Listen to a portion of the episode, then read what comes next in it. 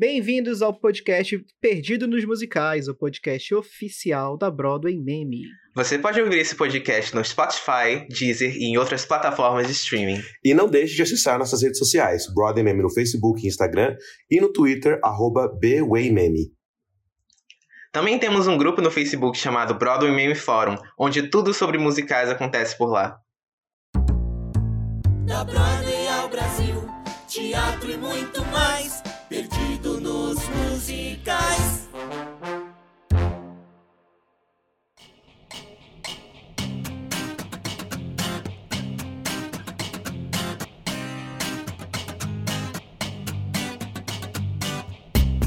Sejam bem-vindos, senhoras e senhores. O Perdido nos Musicais está de volta. Eu sei que vocês estavam morrendo de saudade porque a gente recebia um monte de mensagem falando assim: Meu Deus, cadê esse pessoal?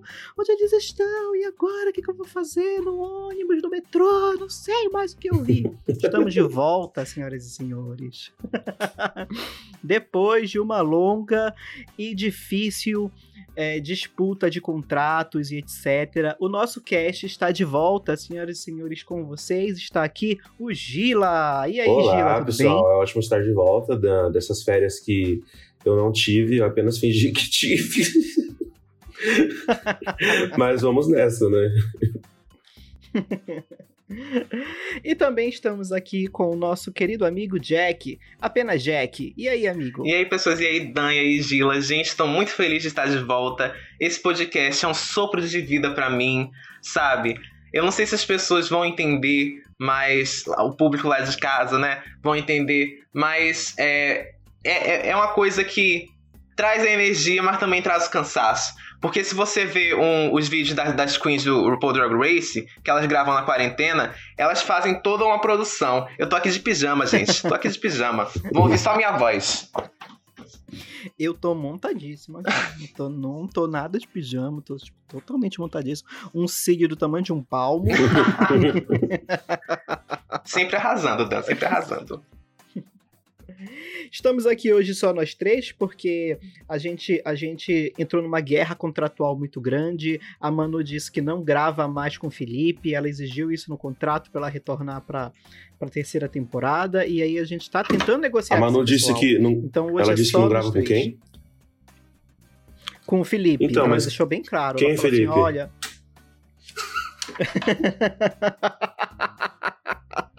Essa é a pergunta, exatamente. então vamos É lá, sério, quem é senhores. Felipe? É brincadeira, sim. Vai, tô pronto, tô pronto, bora, bora. Eu tava tentando lembrar o sobrenome dele, mas eu não lembro. Então, amiguinhos, a gente está de volta. E nesse período que a gente entrou de férias, muita coisa aconteceu. Geralmente, fim de ano é, uma é, um, é um momento onde, onde acontece muita coisa, muito, sai muita notícia sobre o mundo dos musicais. Geralmente, o grande filme musical do ano sai no fim de ano. E aí a gente vai comentar tudo isso, galera. Apesar da quarentena, esse ano deu o que falar, não é verdade? Gente, mas é engraçado, né? Que quando a BM tá a todo vapor, quando a gente tá fazendo tudo todos os dias nos conformes, acontece pouquíssima coisa. Agora é a gente entrar de férias, que meio, meio mundo, assim, se, se revira, né? Não, não, é, é- é- a gente entrou de férias, o Soundheim volta com um novo musical, o, o, o Andrew Lloyd Webber e o Tim Rice, eles voltam a, a, a, parceria juntos, mano, acontece um monte de coisa. então bora lá, galera, a gente vai começar com, a- com o assunto que abalou 2000 2020, que o assunto mais esperado para dezembro de 2020, que foi a estreia do filme de The Prom na Netflix. Uou! Gente, é. Não tenho nem palavras, porque pra mim The Prom foi um tiro no meu coração da melhor forma possível. Agora que eu, que eu falei essas palavras, eu, eu, pense, eu percebi que não, não, não, não encaixa muito, mas foi uma coisa boa. Foi, foi um sopro de vida, foi um negócio lindo, um negócio colorido, um negócio é, é, LGBT, povo animado, sabe? Lindíssimo, lindíssimo. Se você tá meio perdido, The Prom estreou na Netflix com o nome A Festa de Formatura, estreou dia 2 de dezembro de 2020 e fez muito sucesso, né? Muita gente começou a falar porque, assim, o carro-chefe do The Prom é a Mary Streep, né? Então, assim, Mary Streep fazendo musical, e aí tem Nicole Kidman junto, e aí tem James Corden junto, e aí tem um monte de gente foda junto. E assim, para mim é o nosso novo Hairspray, assim, no sentido de música, gente. Não sei, não sei se vocês concordam comigo, mas me lembrou muito, assim, a vibe, sabe? Tudo muito para cima, tudo muito positividade, sabe? Eu tive várias sim, ressalvas, assim, com The Prom. Eu, eu tenho várias opiniões. Tem coisas que eu não gosto, mas aí teria que ter um episódio só pra falar sobre isso. É, eu acho, eu acho que tá valendo um episódio especial só pra The Prom, olha. Desculpa. Ah, que agora que o Gila fez essa comparação do The Brown com Hairspray, eu super consigo enxergar. Eu não tinha percebido antes, mas eu super consigo enxergar. Inclusive, a, tem até a relação de que em The Prom curam a homofobia com a música e em Hairspray curam racismo com música. Então... Paralelo cinematográfico, Sim, diriam, né? exatamente, né? Jack. Tá tudo resolvido agora. Ai, ai. Eu, eu, eu gostei muito de The Prom, assim como Gila, eu tenho algumas ressalvas também, mas aí eu vou deixar para falar no nosso episódio especial de The Prom. Que, que vem aí. Mas eu adorei, sério mesmo. Eu acho que eu acho que foi assim uma grande cartada do Netflix, sabe? Eu acho assim que depois de Cats a gente meio que ficou muito muito abalado, né? Tipo, teve gente que falou que Hollywood nunca mais ia olhar para os ah, musicais. É, nada a ver. Mas aí, mas aí veio The Prom, né? E mostrou realmente que deu certo e e é isso. Eu acho que a Netflix tá metendo a cara, né? Com, um, nos musicais e é exatamente isso que tem que ser Netflix. Bora lá. Ah, e também, e também tem a coisa de, de ter sido produzido pela Netflix, né? A Netflix não tem uma é, muita força assim em produção de musicais, ainda mais de pegar musicais da Broadway, né? Então isso foi uma coisa muito legal assim da gente ver que que tem mais possibilidades agora, né? Por exemplo, assim, eles fizeram The Prom, deu certo, né? Fez sucesso, tal, tal, tal, funcionou para eles. Então, eu acredito, né? Como a gente já tá vendo Batilda, que, que a gente vai falar sobre daqui a pouco também, mas eu acredito que vão começar a vir mais musicais pelas, pelas mãos da Netflix, sabe? Ah, eu espero. Sim, eu acho. E também. agora que o Ryan Murphy tá com aquele contrato com a Netflix, né? Ele tem seus, seus pontos altos e baixos, mas vamos focar nos pontos altos e pedir, Ryan, traz mais musical pra gente. Só não bota Lea Michelle, pelo amor de Deus. Deixa isso lá em 2010, sabe? Já passou da época. Olha, olha o time, o time fã, a, a, a fancam da, da Michelle vai atrás de ti. Eles são vorazes, viu? Eles são tipo fogo nos olhos, essa galera.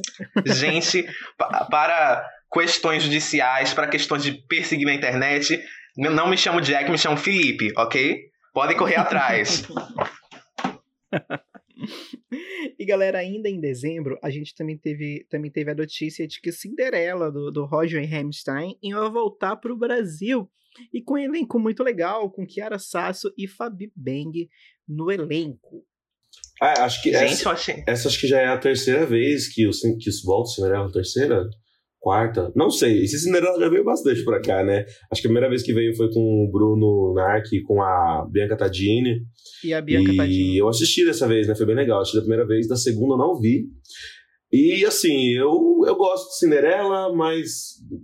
Né, Cinderela, sei lá. Eu gostaria de ver, eu gostaria de ver pela Fabi e pela Kiara, assim mesmo, né? Porque é muito legal, assim, ver essa. É, eu, eu, gosto, eu gosto muito delas, né? E eu acho que elas poderiam. Acho que elas vão trazer um trabalho muito legal, sabe? Mas. Cinderela. Não sei. Gente, mas é até uma coisa engraçada. Porque no fórum o pessoal tava justamente comentando. E é tipo, é senso comum. Cinderela é a história, o conto de fadas mais repetido que tem, sabe? Aí, aí a gente chega, olha pro teatro musical, também é o conto de fadas mais, mais repetido que tem. Porque a gente já teve três montagens, no caso vai ter três ou quatro com essa agora, né? E não vamos largar o osso. Mas também é uma coisa boa, né? Trazer essa magia, trazer esse lúdico para essa, essa musicalidade pro povo brasileiro. Eu acho uma coisa linda. É, apesar de que a minha versão favorita sempre será desse, desse, dessa, desse Cinderela da, de Rogers and Hammerstein, sempre será com a Brandy e a Whitney Houston, aquele filme lá dos anos 90, não sei quem lembra, sim, muito bom. mas eu amo. Mas, enfim, podem trazer mais. E uma coisa muito interessante é que quando anunciaram, teve bastante questão de piadinha, né? Porque o povo enxerga meio que uma rivalidade entre a Fabi e a Kiara, mas não, gente. Essas, essas coisas. Pra, até porque para você trabalhar assim junto, você tem que ter essa simpatia, você tem que ter essa. ao menos um respeito profissional sabe? E elas são artistas incríveis, elas não têm o que, o que desgostar uma na outra, sabe? Elas são profissionais e elas vão trazer um trabalho incrível em conjunto. E é, é, é quase um, um, ciclo se fechando, de a Kiara sendo a, a fada madrinha da Fabi, né? Transformando ela em uma princesa, oficializando ela como uma princesa. Eu acho uma coisa linda. Não, eu também acho, eu acho muito, muito da hora. Eu tô louco para ver essas duas juntas no palco, sabe? Eu acho que é tipo é o, é o é aquele momento assim que elas vão, vão falar pros fãs falarem tipo parem com essa doidice que não tem briga aqui ninguém tá chateado com ninguém a gente se gosta e é isso vamos trabalhar junto e pronto sabe e é isso já... né? vale lembrar também que que, que que já houve o convite da, da Kiara para mira, né, de trabalhar na Casa Sete Mulheres. Então, assim, não sei a que pé tá esse projeto, mas assim, então já tem é, Kiara trabalhando com Mira, Kiara trabalhando com Fabi. Então, assim, gente, né, é old essa, essa, essa rivalidade aí que só existe na Casa Sim, é, é porque não podia aglomerar as sete mulheres na casa. Aí tá, dividiu. Até agora tá distanciamento, entende? Não, gente, não, gente. É o seguinte: as sete mulheres vão ficar separadinhas, com um, um, metro e meio de distância, entendeu? Cada uma com máscara, aquelas máscaras de, de. aquelas face shield lá do. Do, do Headers. Aquela, do Headers, Sim. entendeu? Então vai rolar, relaxa. Sim. e agora uma notícia muito legal, muito interessante também, que saiu em dezembro foi a notícia de que o Miguel Falabella vai adaptar o musical brasileiro O Som e a Sílaba pro Disney Plus, galera. Gente, que notícia da hora. Eu achei assim incrível, cara. Gente, eu acho isso um marco na questão musical do Brasil, porque não é algo que a gente vê todo dia, né? E a, no caso, a adaptação vai ser em formato de minissérie, que o Miguel vai levar pro, pro Disney Plus. A previsão é que a, a Alessandra Maestrini e a Mirna Rubin, a Mirna Rubin, né? Do, dos papéis principais, Sim. que elas retornem. Ainda não tá confirmado, mas essa é a previsão. E eu tô ansiosíssimo para ver como vai se desenrolar isso.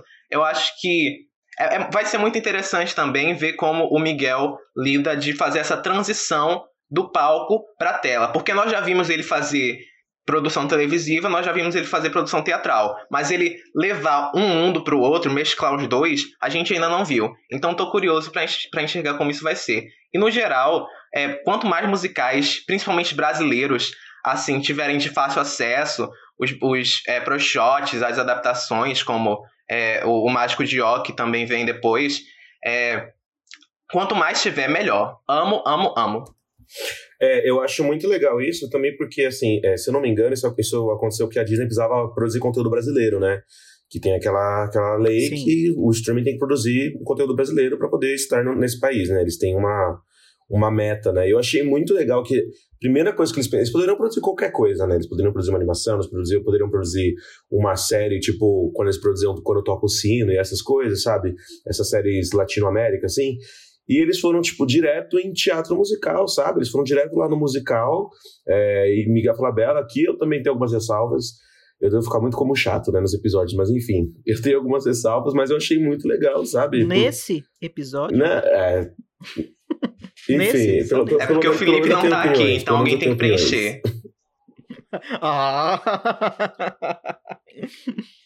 E acho que continuando, é, a gente pode falar sobre Beetlejuice fechando oficialmente na Broadway. Isso é uma coisa que já estava prevista, né? Tipo, nesse ano ele já ia fechar antes da quarentena começar. E aí tiveram umas possibilidades dele ficar um pouquinho mais, mas não muito, porque é, o The Music Man já estava confirmado, né? Aliás, deixa eu fazer uma ressalva aqui, gente, antes da gente falar sobre isso. É, eu consegui assistir o Beetlejuice na Broadway, né? No começo do ano passado, em janeiro. E quando eu fui assistir, eu fui pegar o Rush Ticket, né? Que você, tipo, chega às 10 da manhã no teatro e você consegue pegar o ingresso muito mais barato. E eu cheguei nesse teatro, acho que era oito e pouco, assim. Eu, eu, fui o terceiro a chegar, fui o terceiro na fila.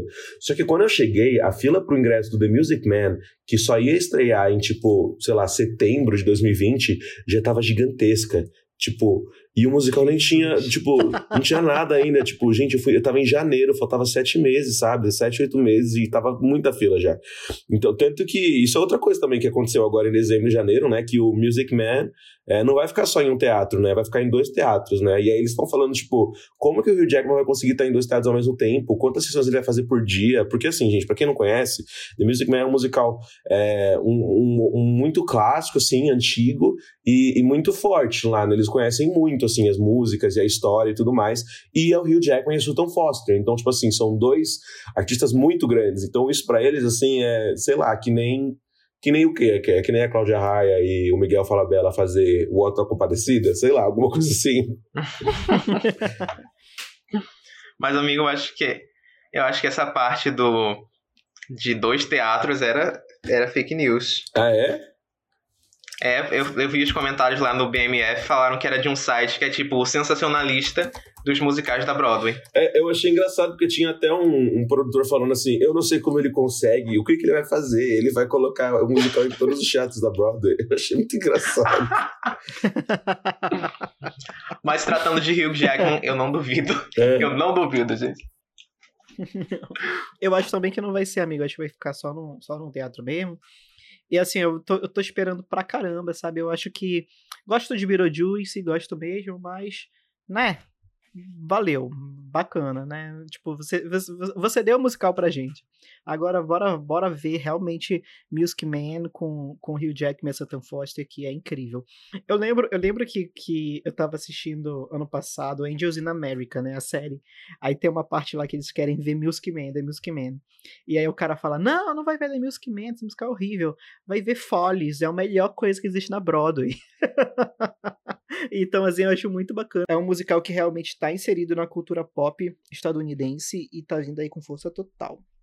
Mas, gente, para fechar esse tópico, eu só gostaria de deixar todo o meu respeito ao Beetlejuice, sabe? A, a, ao elenco, porque eles foram resilientes, sabe? Porque Beetlejuice, desde o início, com perdão do trocadilho, já estava com o pé na cova, né? Porque ele não estava não tava dando muito certo, e o que revitalizou o musical foi a presença no TikTok. Foi a, a Presley Ryan, que era uma das leads é, trazendo esse conteúdo para o TikTok, e, e aí deu uma força para o musical entre os jovens. Mas ele sempre lutou bastante para continuar as, apresentando, sabe? E infelizmente acabou. Acabou. E é um dos meus musicais favoritos dessa última leva de musicais que, musicais que aconteceu. Mas eu estou atento para ver quais são os próximos projetos do elenco, atento para ver se vai rolar tour, essas coisas. E olha que vem coisa por aí que eu vou deixar para de, depois no episódio para não dar spoiler. É, mas, mas o Jack, em relação a isso do, do Beetlejuice, eu acho também aquilo que a gente estava falando no outro episódio sobre o mercado, né? Para mim é, é muito é muito claro que o, o Beetlejuice não é um, um, musical Broadway, sabe? Não é um musical para ficar na Broadway, assim. Ele não é chamativo o suficiente, sabe? Assim, para mim é que nem o Mean Girls, né? Lembra que a gente comentou naquele episódio que a Tina Fey falou que ela fez o Mean Girls pensando totalmente em, em colocar em escola de teatro, né? Ela nunca fez o, o, Mean Girls pensando, tipo, em ficar na Broadway por muito tempo. E deu certo, ficou na Broadway por bastante tempo e tal, rolou, né? Mas, tipo, o foco, o foco sempre foi mais na tour e no teatro, né? Que nem o Bob Esponja também. O Bob Esponja não é um musical de ficar na Broadway. Tipo assim, então é muito bom pro Beetlejuice ter ido pra Broadway, porque aí vai entrar na tour, e aí quando for entrar na tour, ele vai chegar lá na cidade de, sei lá, Idaho, algum lugar assim, e vai estar escrito Beetlejuice, o musical da Broadway, né? Aquela coisa de vender, é muito mais fácil vender, né? Uh, Sim. Mas mas fecha o musical, né? Uma porta se fecha, uma janela se abre. Uh, uma outra coisa que rolou em dezembro, que acho que foi a última coisa desse ano, assim, pra, pra gente aqui da Broadway Meme, foi uma coisa muito legal, porque foi uma coisa nossa, né? 100% Broadway Meme, que foi a estreia do Era Uma Vez na Broadway. Uh, o e-book, né? Já saiu o e-book, tá disponível na Amazon. A versão física tá vindo aí, tá bom? Vai vir aí. Mas quem quiser, o e-book já tá disponível na Amazon. Era Uma Vez na Broadway. Essa é uma antologia de contos que a gente abriu aqui na, na equipe da Broadway Meme, né? A gente fez um edital e muitas pessoas mandaram os contos delas, diversos autores. Eram contos inspirados em musicais, então os contos são é, inspirados numa história, às vezes eles são inspirados num personagem, às vezes são inspirados numa música do musical. É muito legal, é muito diferente. É, assim, eu acho que é uma coisa que a gente nunca viu, assim, principalmente a gente que é fã de musical, conteúdo literário para nós e feito por nós, né? Eu acho que isso é uma das coisas mais legais. E o e-book tá 10 reais, gente, tá baratinho, e assim, eu recomendo demais, eu acho que vocês vão gostar. A gente fez uma curadoria bem legal. Além de ter convidado Vitor Rocha para fazer o nosso pós-fácil, o Zé Henrique de Paula para fazer o nosso prefácio, o Matheus Ribeiro escreveu um dos contos, e a Lúcia Salutes escreveu outro dos contos, e a gente também teve o Gui Cepeda, que é da Burning Book, né, da editora, e a Manu, que é da nossa equipe aqui da Burning Meme, a nossa rainha do Twitter, escrevendo contos também pro livro. Ou seja, a gente tem um material muito legal, depois procurem Era Uma Vez na Broadway, lá na Amazon. Acho que agora a gente pode passar para 2021. Tá muito incrível, galera. E se dezembro foi o mês das sapas, janeiro foi o mês dos ratos, pois começamos o começamos o mês com a estreia de Ratatouille, The TikTok Musical, que foi nada mais nada menos que um musical que foi feito é, em, comunalmente, em conjunto, dentro da comunidade do TikTok, a partir do filme da Pixar, né? O Ratatouille, do ratinho que cozinha e a coisa foi a coisa mais linda, gente. É, reuniram é, um elenco incrível da Broadway para representar as músicas que o pessoal do, do TikTok compôs. Botaram um, figurino, um figurinozinho. Como é que é o diminutivo de figurino? Botaram um figurino bonitinho, uma coisa, uma coisa é, lúdica, sabe? Um minimalismo, cada um na sua casa. Gravou da forma mais segura e linda possível e ficou um mimo. Tivemos o Andrew Feldman como Linguini, que ele foi, inclusive, o, o ator mais jovem a interpretar o Evan Hansen na Broadway, né?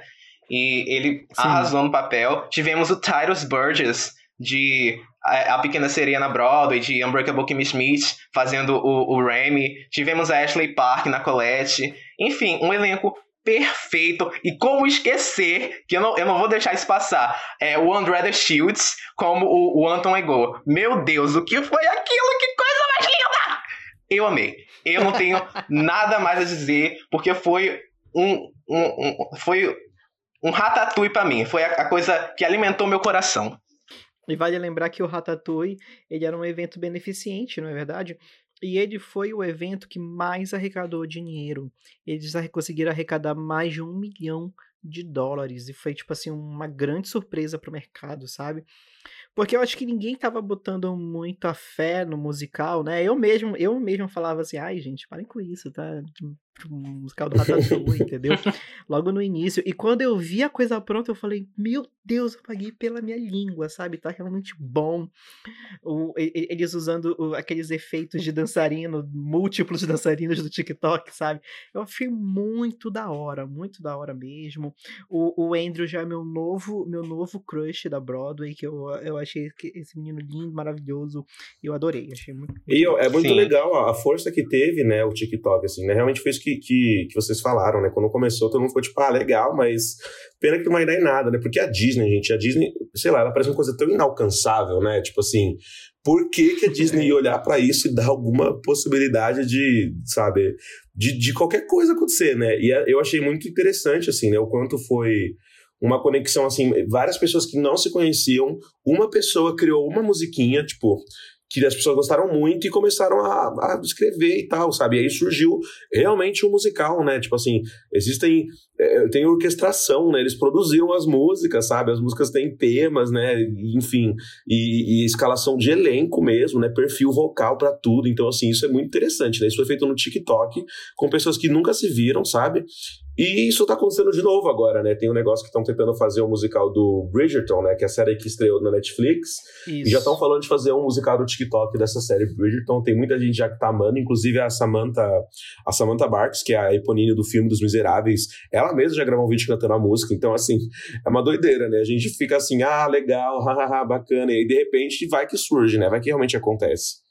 Eu acho muito bacana porque isso mostra a força que o TikTok tá tendo, sabe?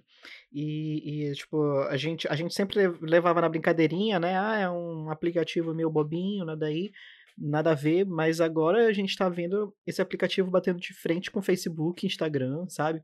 Twitter.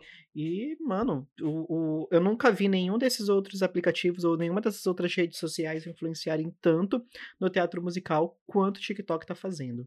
Então, assim, tá tá muito interessante ver o que tá acontecendo. A única coisa que me entristeceu no musical do Ratatouille é que não teve o hino clássico, né? O Les Pollen piano la vite. GT, sabe? Leviton GT. que maravilhoso. Mas, gente, uma coisa que eu acho interessantíssima e muito pertinente, aliás, nesse, nessa questão do, do Ratatouille, desses musicais do TikTok, é que nós estamos é, presenciando, de certa forma, uma democratização do teatro musical. Porque o teatro musical, em questão de produzir conteúdo, em questão de acessar conteúdo, é sempre, sempre foi algo muito fechado. Mas agora, justamente como vocês falaram, com a presença do TikTok, que tem um impacto cultural hoje em dia imenso, mais pessoas é, estão podendo ter acesso a esse tipo de conteúdo, a esses musicais de TikTok, e também participar da criação, sabe? Compositores, é, dançarinos, artistas que não têm destaque, que são é, menores, que não têm esse alcance da Broadway, eles estão alcançando um, um, um outro um outro patamar assim de, de reconhecimento através do aplicativo. Eu acho que isso é um. Eu não, eu não sei quanto tempo isso vai durar, eu não sei se vai durar 10 anos ou se vai durar 10 meses, mas eu estou muito otimista que isso é um grande passo, justamente na democratização do, dos musicais. E a próxima notícia eu vou deixar pro nosso amigo Gila falar, que eu sei que ele tem um vínculo afetivo forte com essa notícia aí. Ah, então eu tenho. Dan, eu tenho demais, gente. Eu gosto muito, muito, muito, muito, muito do musical de Matilda. Gosto muito dessa história, gosto muito dessa- desses personagens. E em janeiro a gente teve, assim, alguns, a- a- algum- algumas atrizes confirmadas pro elenco, né? Então, é, a, gente já, a gente já sabia que ia ter o filme de Matilda, né? Pra quem não lembra, vai ter o filme de Matilda pela Netflix, a adaptação do musical da Broadway com as músicas do Team Meeting, que é um musical maravilhoso também. Por favor, procurem. Provavelmente vocês conhecem o hino Revolting Children, o hino revolucionário da Broadway. E a gente começou a receber algumas confirmações do elenco, né? Então a gente teve primeiro a Lashana Lynch como a senhorita Honey no filme. Essa foi uma notícia muito boa, porque a atriz é uma mulher negra, né? E é uma, assim, quando as pessoas falam de Matilda, todo mundo lembra daquele filme dos anos 90. Ah, Matilda com o cabelinho e tal, a senhorita Honey, sabe? Então, é, assim, tem uma imagem já muito forte do filme. E o musical é muito mais inspirado no livro, né? Claro que tem muitas similaridades, mas o musical é muito mais inspirado no livro. Ah, então já tem diversas diferenças que as pessoas vão ter que se acostumar, e é isso e ponto. E na questão da, de colocar uma atriz negra pra fazer a senhorita Honey, eu achei maravilhoso, né? Mais pessoas pretas fazendo personagens de grande destaque, né? E, e, assim. E tomando lugares de personagens que eram previamente concebidos por, por atrizes brancas, por atores brancos, enfim. Então, foi muito legal, foi uma notícia maravilhosa. Ela é muito boa, né? A Lashana é muito boa.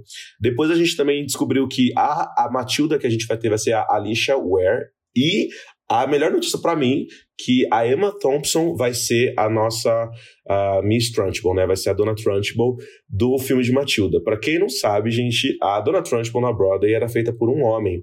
E aí quando anunciaram que ia ser feita pela Emma Thompson, gerou uma grande discussão sobre sobre sobre né, ter sido feito por um homem e como tinha que ser um homem e não uma mulher, porque enfim, eu não concordo com nada disso.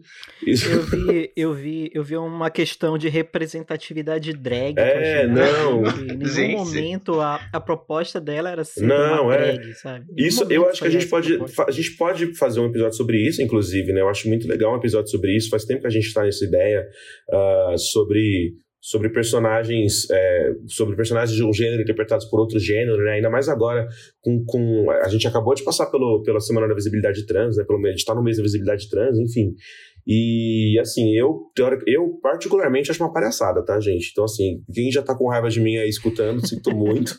Mas, assim, não faz o menor sentido, né? A gente colocar é, homens para fazer mulheres ah, vilãs, né? A gente coloca mulheres que são gordas ou mulheres que, que têm um outro perfil que não é um perfil padrão em um outro lugar também, quando a gente coloca um homem para interpretar, a questão da transfobia, a questão do machismo, a questão da representação. Então, assim, tem muitas coisas. Acho que a gente pode até, inclusive, a gente precisa trazer as meninas né, nesse episódio para falar mais sobre isso.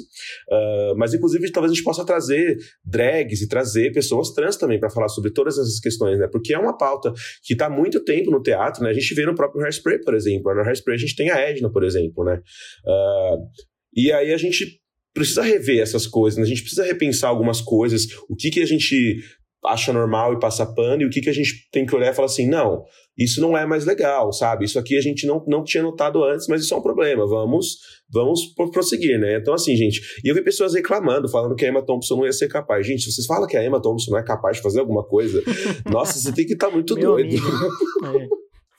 É. A Emma Thompson é a Meryl Streep britânica. A, Mer a Meryl Streep, a Meryl Streep e a Emma Thompson, Thompson é, entendeu? Uma coisa curiosa nesse assunto é que previamente tinha sido anunciado justamente que seria aqui a Dona Trunchbull, ela seria interpretada pelo Ralph Fiennes, uhum. que é o Voldemort da série Harry Potter e etc. E e depois, é, justamente, na época já houve uma discussão sobre essas questões de machismo, de transfobia e de oportunidade para mulheres fora do padrão é, interpretarem personagens fora do, padrão. E, e de, meses depois, que foi agora, né, anunciaram, é, confirmaram o, o casting da, da Emma Thompson no papel. E é, eu devo admitir que eu, eu prefiro assim. Eu prefiro a, Emma Thompson no papel. Eu acho que ela vai fazer um trabalho é, esplêndido. Ela é uma atriz maravilhosa. Ela canta muito bem. Quem já viu ela em Sweeney Todd ou em A Bela e a Fera, mesmo que o filme não seja lá essas coisas, Ei. sabe? e é isso, sabe? Ela vai arrasar. Eu acho que as pessoas é, ficam aí arranjando desculpa para dizer, ah, tem que ser homem do papel, tem que ser isso e aquilo. Não, gente, bora, deixa esse negócio pra lá. É, é, abre a mente, abre a mente. Eu, vi, eu, gente, eu, vi, eu já ouvi gente no fórum falando que, que homem já não tem muito espaço no teatro musical. falando que mulher tem muito papel no teatro musical, porque, porque as mulheres têm os melhores solos, então tem que ser um homem. Tipo, as pessoas são muito doidas, meu. Ah, meu Deus do céu. Poxa, eu, é. um homem. E agora? O que eu vou fazer? ah, eu adorei também. Eu acho que eu acho que a, a Emma Thompson vai dar super conta desse papel, sabe? Ela é, ela é um, uma mulher muito incrível, uma, uma atriz brilhante. Eu tenho certeza que ela vai dar, vai dar conta disso e tal. Eu tô louco para ver, porque assim como o Gilo, sou, eu amo essa essa esse, esse, esse espetáculo, eu amo mesmo. Não sei se o Gila lembra, mas a, a, o primeiro projeto que eu e o Gil a gente fez juntos foi justamente a Claro que eu lembro. Foi, Sim, foi assim que, que, tudo então, começou, olha só. Foi assim que tudo começou. então, assim, eu amo, eu, eu, amo muito esse, esse espetáculo, eu tenho um carinho muito grande, eu tô louco para ver, sabe? Eu acho que vai ser um mega filme, vai ser ótimo, sabe? Vai ser incrível ver esse, esse musical adaptado. E a próxima notícia é aquela que fez o Felipe pegar depressão em 3 minutos. Gente. Mean Girls fechou na Broadway. Quem é Felipe? Meu Deus do céu. Quem é Felipe? Mas é isso, gente. É, tá, já tava dando os indícios de que tava nos últimos, nos últimos dias do, do musical, né? Porque Tá, tá, tá, essa dificuldade desde que começou a quarentena. Primeiro que a Sabrina Carpenter, ela ensaiou meses, né, para apresentar um dia e a Broadway fechar. Já começou aí. Já começou aí. Depois nós descobrimos que muitos dos atores, aliás, eu acho que todo o elenco tinha sido dispensado. A Renee Rapp, que era a Regina do, do elenco mais recente, ela comentou que estava desempregada. E aí nós finalmente tivemos a confirmação pela página oficial do musical de que Girls fechou depois de dois anos em cartaz, né? Nossa, é aquela música, né? Bactéria filha da puta. Tirou, tirou Frozen, Beetlejuice e agora vem com a com Mean Girls, cara. Sabe, eu, eu assim, a gente sabia que Girls não ia ser, ah, meu Deus, 10 anos na Broadway. o marco, o marco Mas, da assim, Broadway. é o marco da Broadway, ninguém tava esperando isso, sabe? Mas assim, pelo menos uns três aninhos ali aguentava, sabe?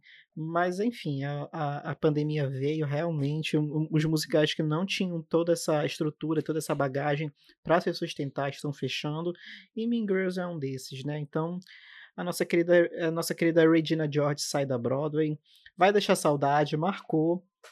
E é isso, né? É, apesar disso, aquela coisa, né? a gente sabe que o filme também de Mean Girls tá vindo aí, né? Ele tá em desenvolvimento. Uh, logo menos a gente vai ter o, o cast oficialmente, acho que logo menos sai essas notícias. E, assim, assim que acabar a pandemia, sabe-se lá quando vai ser isso, mas eu acho que é certeza que a, que a tour volta, pelo menos, né, do Mean Girls. Então a tour acontece e, como a gente tinha comentado já, né, produções escolares também vai abrir para venda para direitos de escola. Então eu acho que a gente vai ainda conviver muito ouvindo My name is Regina George.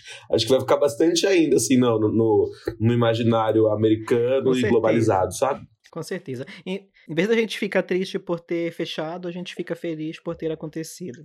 Com certeza. E eu tô achando muito chique essa onda de adaptação, de adaptação, de adaptação, sabe? Porque teremos Matilda, que adapta o musical baseado no filme, baseado no livro, etc, etc, etc. Teremos Mean Girls, que é, vai ser um filme musical baseado no musical, baseado no filme, baseado em um livro de autoajuda. Então, é, é sobre essa troca, sabe? É sobre esse, esse, esse, esse dar e receber.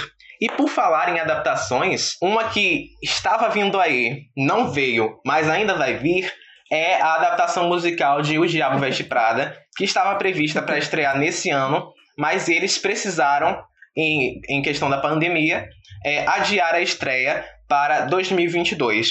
Nós já temos é, definidos o, os papéis principais, que serão a Beth Level, que foi a, a Didi do The Prom na Broadway, ela fará a Miranda. Eu, eu, eu amo esse, novamente, nessa né, troca, esse troca-troca entre Meryl e, e, e, Beth Level, porque a Meryl fez o papel da, da Beth no, é, no filme, a, a Beth fez Mamma Mia, que a Meryl fez no filme, agora a Beth vai fazer é, o, o Diabo Veste Prada, tô toda confusa aqui já.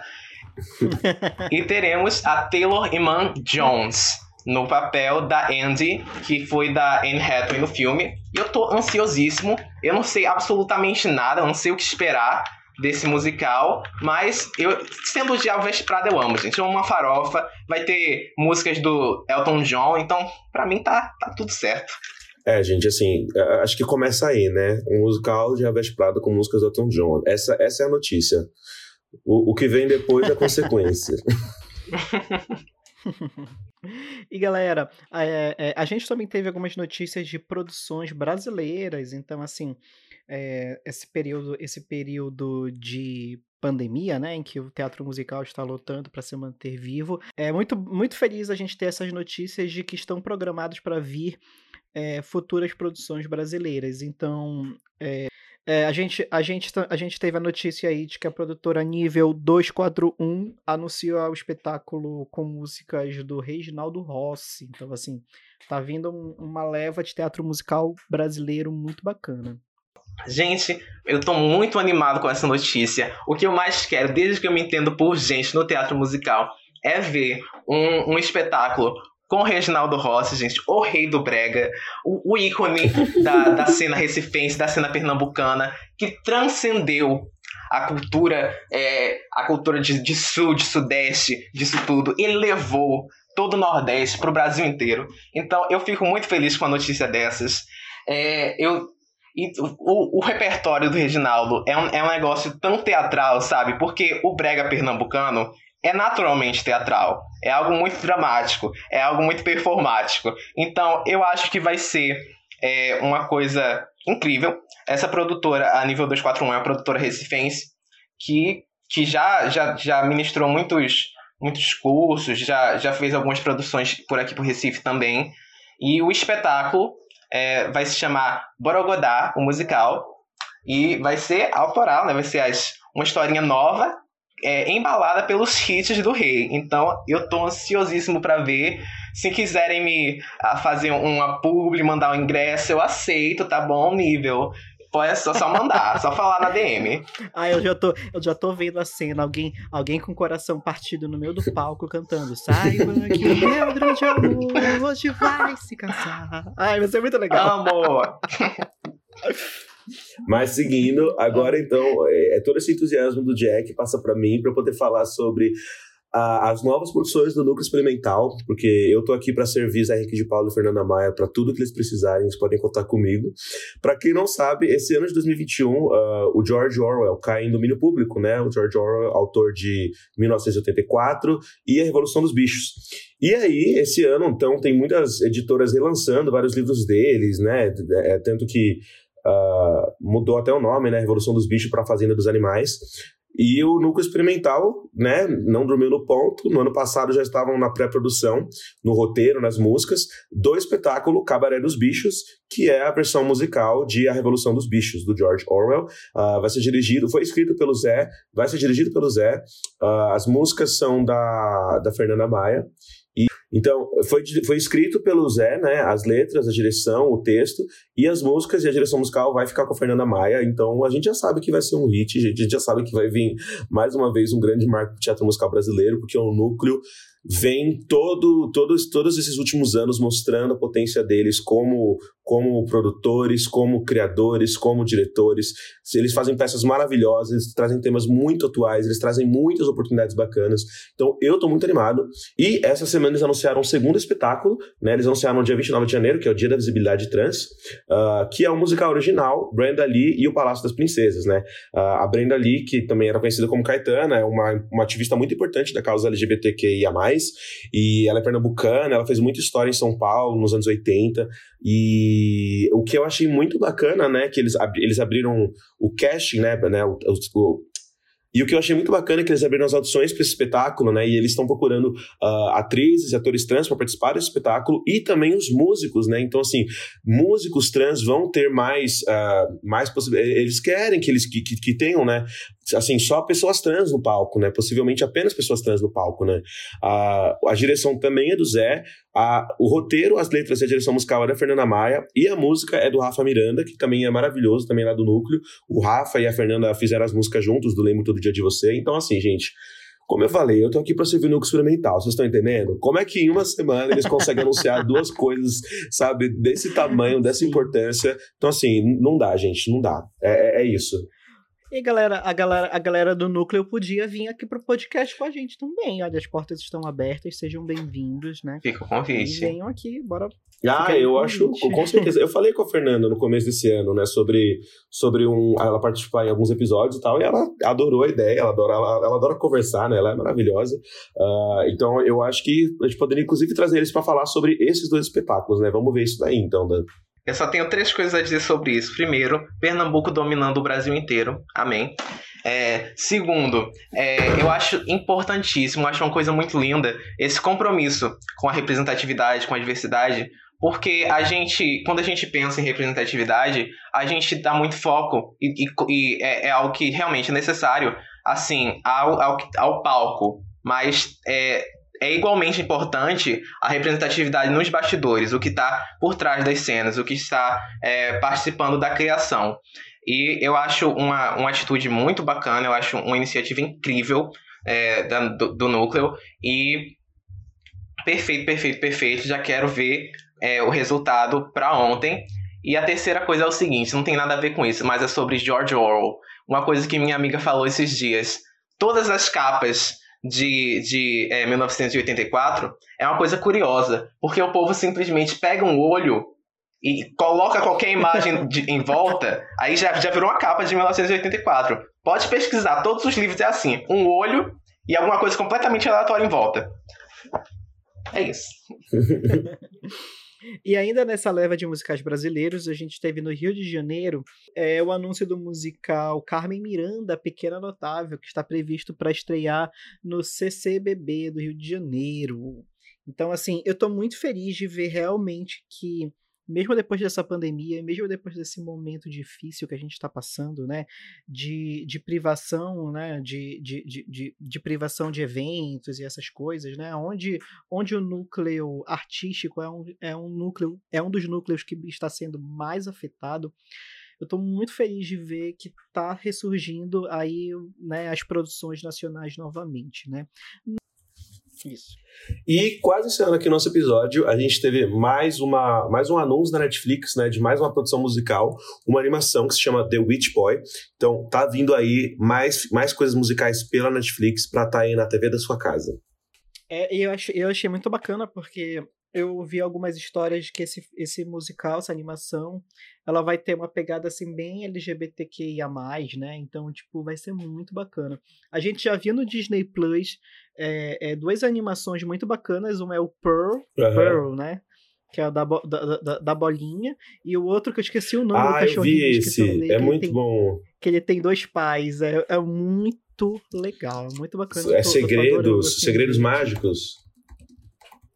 É, Segredos Mágicos. Não, não, não. Então eu tô muito bacana, eu tô achando muito legal, sabe? Tem, tem um interesse no Pink Money aí? Tem, mas a gente tá tendo, então, né, vamos... E o, é, importante que tá vendo. O The Witch Boy, ele é inspirado em quadrinho, né? Ele é inspirado nos quadrinhos da, da Molly Knox Ostertag, né? É um... Eu acho muito bacana esses musicais que tem tipo de, é, de fontes, de, de, de bases meio incomuns, sabe? Tipo, The Witch Boy e até Fan Home que tivemos na Broadway, é, que são baseados em quadrinhos, sabe? Tem, tem alguns que acertam, tem alguns que não, como tivemos Spider-Man Turn Off Ei, the Dark. Calma aí, calma aí, calma aí. Mas também questões tipo Bob Esponja, que foi algo. para mim foi algo revolucionário na Broadway, tá? Desculpa aos haters, para mim foi revolucionário. Eu amo ver é, o, o teatro musical abraçando esses, essas histórias, esses, esses personagens de, de várias, várias mídias, de vários lugares. E eu espero que continue assim. Eu acho que é uma forma muito bacana de manter é, o teatro musical é, assim, em movimento. Muito bacana. Não só o teatro, né? Meio como o universo em geral dos musicais. Isso. Eu acho isso muito O Jack legal. fala mal de Spider-Man e fala bem de Bob Esponja. Ou seja, a gente tem aqui uma pessoa que não entendeu nada, né? Mas tudo bem. ai, ai. Bom, um tem conceito, o outro tem acidentes. Vamos deixar aí, né? Verdade.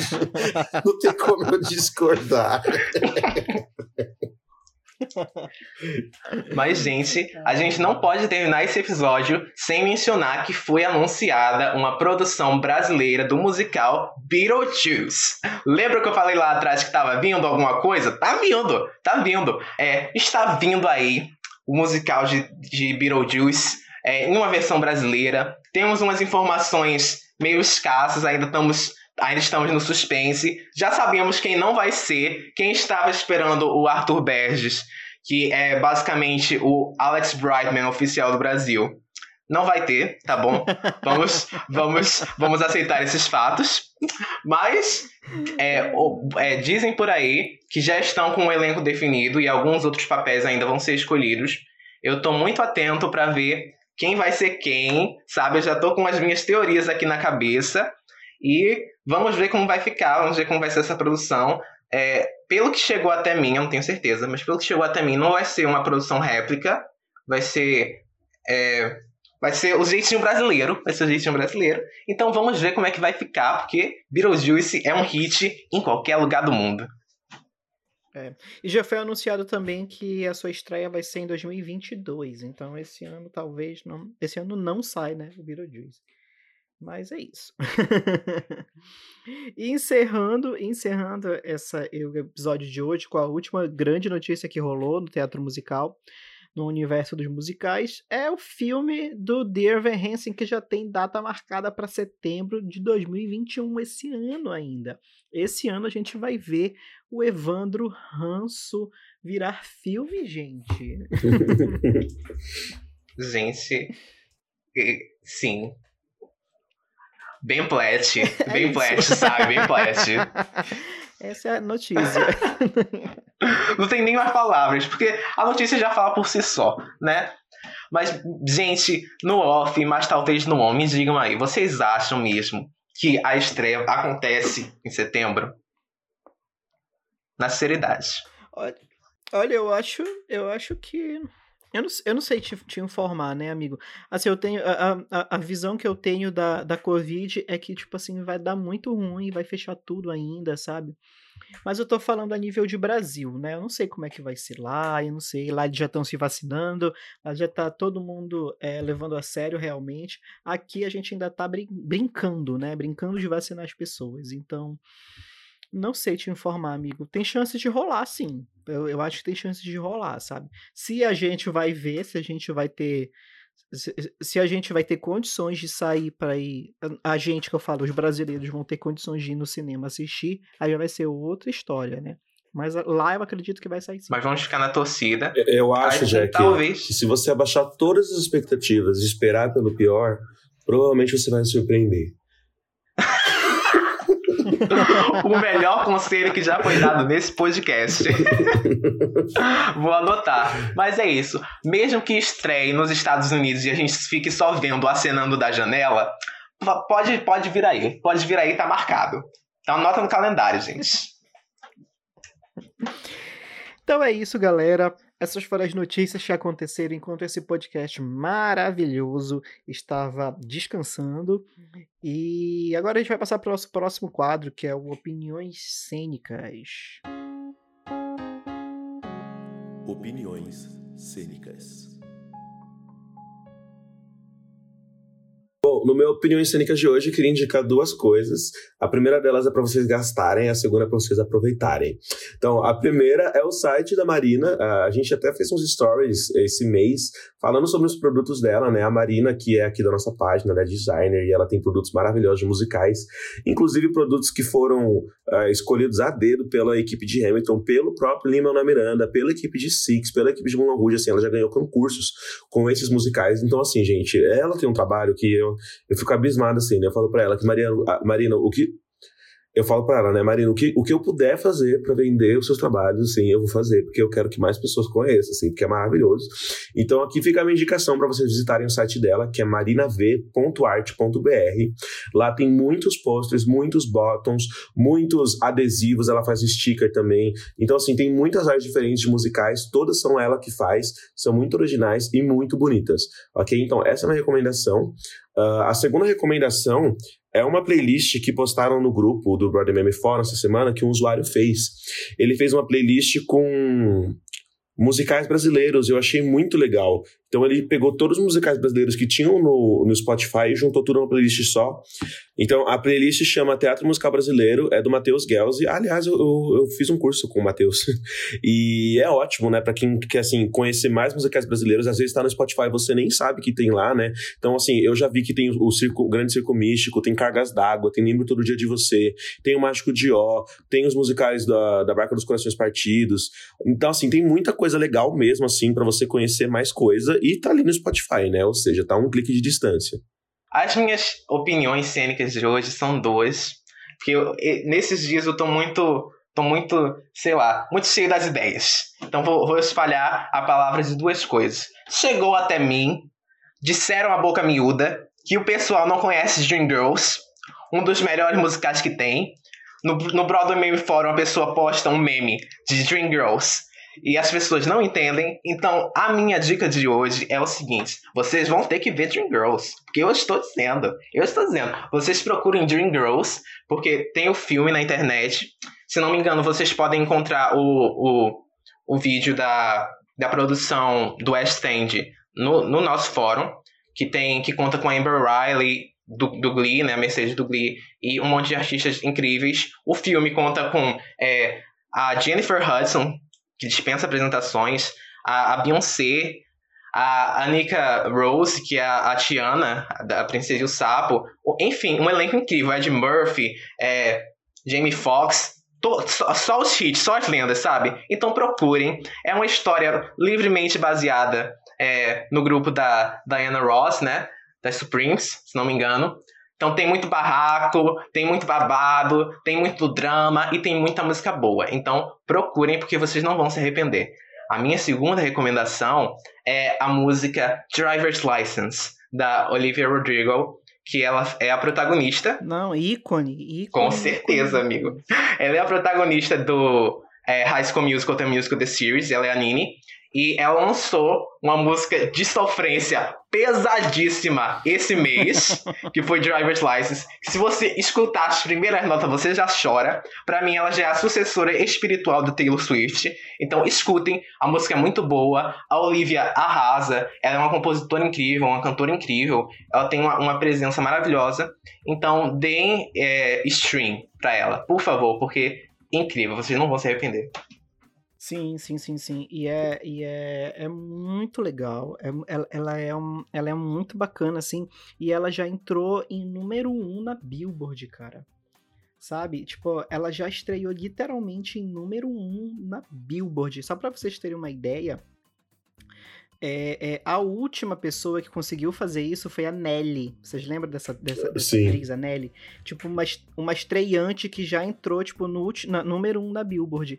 É, é, a, un, a, última, a última vez que isso tinha acontecido foi com ela. E aí a. a, a esqueci o nome Olivia da Rodrigo. menina. Olivia, é. A Olivia, ela já entrou, assim, ela já começou valendo. Então, assim, tipo, ícone, ícone, ícone. A lendária. E, a, e a música é tudo. Sim. É, a minha opinião cênicas é um documentário que tem, que tem no HBO Go de cinco capítulos chamado Jane Fonda em cinco atos. Uhum. É muito legal, conta a história da vida da Jane Fonda.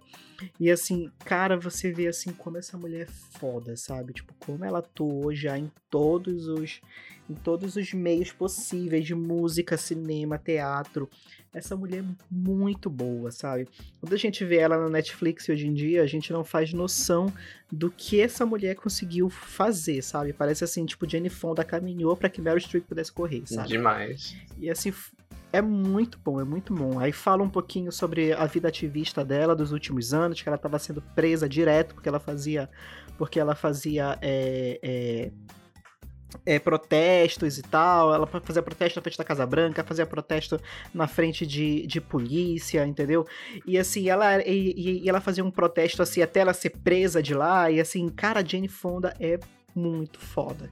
Então assistam esse documentário Jane Fonda em cinco atos e tá na HBO Go. Muito eu só vou adicionar, Dan, que eu conheci a Jane Fonda é, justamente já já por agora, recentemente, sabe? Eu conheci ela por causa da Netflix, eu conheci ela através do, da série que ela tem com a Lily Tomlin, que é Grace and Frank, que é inclusive uma, uma comédia muito bacana.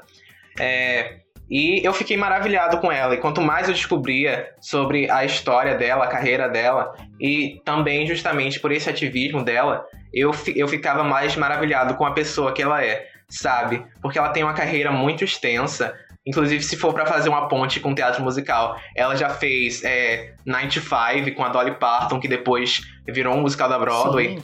É, ela, ela é incrível, sabe? E eu acho que justamente essa, essa, essa resiliência dela, essa insistência em fazer do mundo um lugar melhor, é, ela, já, ela já passou dos 80 anos, sabe? E ela tá lutando para que, pra que as gerações futuras tenham um, um, tenham um mundo para viver, sabe? Em questões ecológicas, em questões sociais, em tudo. E ela é um, um grande exemplo de que não importa a idade, importa o seu caráter, importa a sua. A, a, você se abrir para ideias novas. Porque, tipo, tem gente que, que é, passa pano pra preconceito porque a pessoa é mais velha. A Jane Fonda tá aí com 83 anos e lutando por todas as questões sociais possíveis. Então, não tem desculpa, queridos. Uhum. Exatamente, exatamente. Então é isso. Temos um episódio. Temos sim, estamos de Temos. volta. E... Agora é isso, galera. Toda quinta-feira estamos de volta nessa bagaça. Uh! Animadíssimo. Everybody say yeah! então é isso, pessoal. Um beijo, até semana que vem. E tchau! Tchau, tchau. Muito obrigado. Tchau, gente.